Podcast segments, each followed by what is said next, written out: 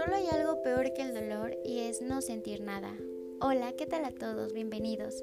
Soy Yasmin Coba Muñoz y este podcast es perteneciente a la materia de tanatología. Actualmente curso el quinto semestre grupo 2 de la carrera de enfermería y les estaré platicando acerca de las manifestaciones del dolor ante una pérdida. Como sabemos, o tal vez no, el dolor es universal. Todos lo sentimos, sin embargo, es una experiencia muy personal. Aunque no nos gusta, si nos ponemos a pensar, nos acompaña desde el nacimiento hasta la muerte.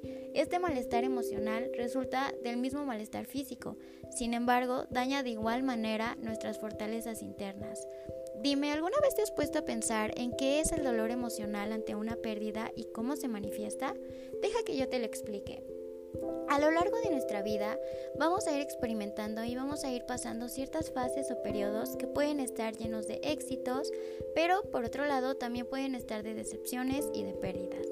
Cuando estamos metidos de lleno en este proceso es inevitable eludir el sufrimiento, la angustia o la preocupación, porque somos humanos y sentimos. Pues bueno, cuando este sufrimiento es prolongado en el tiempo o bien no sabemos gestionarlo de manera correcta, es cuando se le denomina dolor emocional. Algunas de sus dimensiones se manifiestan principalmente por la tristeza, la ansiedad, culpa, ira, la impotencia que nos producen aquellas situaciones en las que queremos conseguir algo y vemos que no lo alcanzamos, la nostalgia que puede llevarnos a su vez a navegar entre los sentimientos de soledad, falta de sentido de la vida y desconexión con quienes nos rodean. También se manifiesta la frustración y la sensibilidad. Así como el dolor emocional, la influencia de las variables cognitivas en la percepción del dolor se encuentran fuera de toda duda. Tanto la intensidad como las características del dolor están influenciadas por el procesamiento cognitivo y estas son manifestadas por pensamientos de preocupación, también las alucinaciones, tanto visuales como las auditivas, la preocupación, pensamientos repetitivos de una obsesión sobre el fallecido. A menudo incluyen pensamientos obsesivos sobre cómo recuperar a la persona perdida. A veces se quedan durante horas y días rumiando una misma idea, sobre todo un supuesto sí. ¿Qué hubiera podido pasar si si yo hubiera llegado antes, si hubiéramos estado en otro lugar, etc. Estos pensamientos que no los dejan descansar.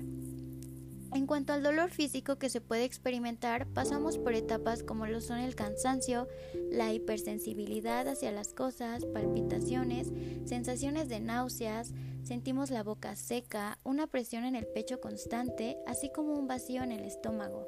Y por último, pero no menos importante, tenemos las manifestaciones conductuales, que se refieren a los cambios en la forma de comportarse, y su importancia radica en qué tanto afecta al adecuado desenvolvimiento del ser en su mundo y su relación con los demás. Los son trastornos del sueño. Estos pueden incluir dificultad para dormir y despertar temprano por las mañanas. A veces pueden simbolizar miedos, incluso miedo a soñar, miedo a estar en la cama solo o sola y miedo a no despertarse. Los trastornos alimentarios se pueden manifestar comiendo demasiado o demasiado poco. También se puede presentar una conducta distraída, haciendo cosas que al final les producen incomodidad o les hacen daño. El llorar constituye una manera muy natural de expresar el dolor y la tristeza sentida. Es importante permitir su libre expresión. Suspirar también es una conducta que se observa con frecuencia entre las personas en duelo. Es un correlato a la sensación física de falta de aire. Y bueno, en conclusión, todas estas manifestaciones del dolor son reacciones normales en el duelo, por más anómalas que parezcan sobre todo en el inicio del mismo. Otra cosa es cuando se prolongan en el tiempo o se hacen crónicas. Aquí es cuando ya no es normal al tomar estas actitudes. Y bueno, quisiera despedirme compartiéndoles algo de Elizabeth Kubler-Ross, una de las mayores expertas mundiales en la muerte, y es que nadie puede proteger a un ser querido de las penas de la vida ni ahorrarle el dolor. Nadie puede consolar ni cambiar la amarga realidad de un padre o una madre que han perdido un hijo, pero podemos brindarle nuestro apoyo estando a su lado cuando necesitan hablar o llorar, cuando tengan que tomar decisiones difíciles o complejas podemos ayudarlos a prevenir las secuelas de tan dolorosas pérdidas con una actitud más sensible y mayor predisposición a escucharlos antes de que ocurra la muerte, si es posible. Muchas gracias por escuchar.